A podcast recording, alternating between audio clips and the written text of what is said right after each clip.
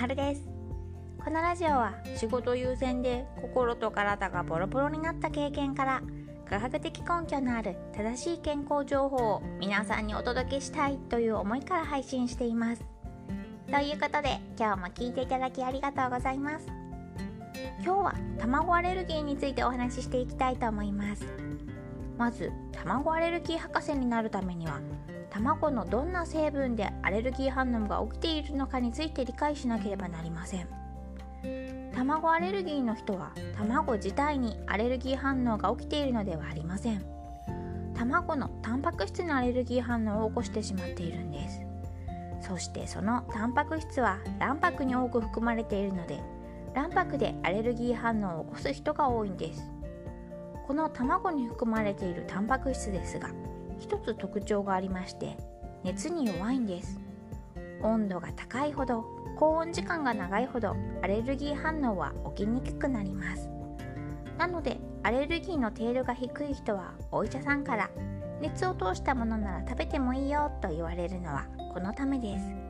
す。しかし残念ながら熱でアレルゲンが変化してくれるのは卵のタンパク質だけなので牛乳アレルギーなどの人は熱を通してもアレルギーは弱くならないのでご注意ください。ちなみに卵アレルギーの人は親である鶏肉は問題なく食べることができます。というのも鶏の卵に含まれる塩タンパク質と鶏肉に含まれるタンパク質は別物だからです。同じ理由から鶏の卵アレルギーの人はイクラやタラコなどの魚の卵も食べることができます。魚卵アレルギーと鳥の卵アレルギーは別物なんです。そしてこの鳥の卵のアレルゲンのタンパク質の一つにリゾチームというものがあります。これは風邪薬によく使用される成分ですので購入の際は気をつけてください。お薬手帳に卵アレルギーであることを書いておき病院や薬局でリゾチーム入りの風邪薬が処方されないようにすることをお勧めします。また卵は加工食品にも多く含まれています。マヨネーズかまぼこやはんぺんなどの練り製品ハムやウインナーなどの加工肉調理パン菓子パン天ぷらやフライハンバーグクッキーケーキアイスクリームなどなどたくさんありますよね。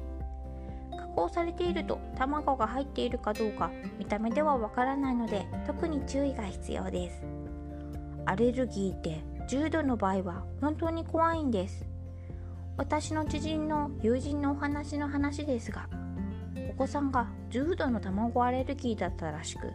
卵を完全に除去していたそうなんです。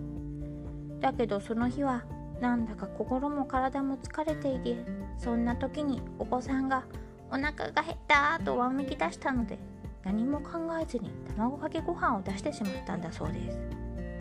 生の卵白。まさにアレルゲンの塊ですよね。このお子さんは卵かけご飯を食べてしまった後アナフィラキシーショックを起こして病院に運ばれてしまいました。このお母さんは何で卵かけご飯を食べてしまったの卵かけご飯を出してしまったのか覚えてないということです。疲れ切っていると普段当たり前にできていることができなかったり思考回路が止まったりしてしまうこともあるんですね。食べ物食物アレルギーは重度になるとアナフィラキシーショックで死亡事故にもつながります。重度の食物アレルギーのある方は特に注意してください。いろいろと食物アレルギーについて怖い話をしてしまいましたが子供に多い三大食物アレルギーである卵乳製品小麦アレルギーの患者さんの7割は成長とともに改善されていくと言われています。成長とともに消化器官が成熟して免疫システムも改善していくということですね。そして一昔前まではアレルギーの出る食べ物は完全除去することが推奨されていましたが今ではアレルギーとなる食べ物を少しずつ食べさせるといった経口免疫寛容という体のシステムを意識した治療法が推奨されています。お医者さんの指示に従って少しずつ体に慣らしていってください。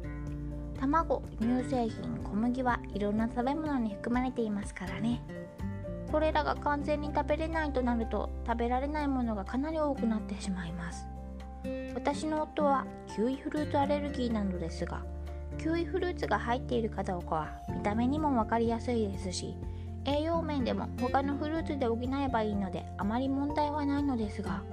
卵乳製品小麦粉は加工されると入っているのかどうか判別しにくいですし栄養価も高いので他の食べ物でその栄養価を補うのも大変です。食を楽しむためにも栄養面でも卵乳製品小麦粉は完全除去ではなく改善できた方がいいという考え方が主流になっています。しかしこの少しずつ食べ食べて慣らす治療法ですが必ずお医者さんの指導のもと行ってください。重度のアレルギーの方は命に関わることなのでアレルギー症状が出た場合の対処法などしっかりとお医者さんの指導を受けた上で行ってくださいね。では今日のまとめです。鶏卵アレルギーの人は鶏肉を食べられる。2鶏卵アレルギーと魚卵アレルギーは別物。3アレルゲンとなる卵のタンパク質は熱に弱い。4卵以外のタンパク質は熱してもアレルギー反応は弱まらない。5子供に多い三大食物アレルギーである。卵牛乳小麦アレルギーの患者さんの7割は成長とともに改善される。次回は最新の研究では卵1日1個までというのは嘘だと分かったよというお話をしていきたいと思います。今日も最後まで聞いていただきありがとうございました。では良い夢を見てくださいね。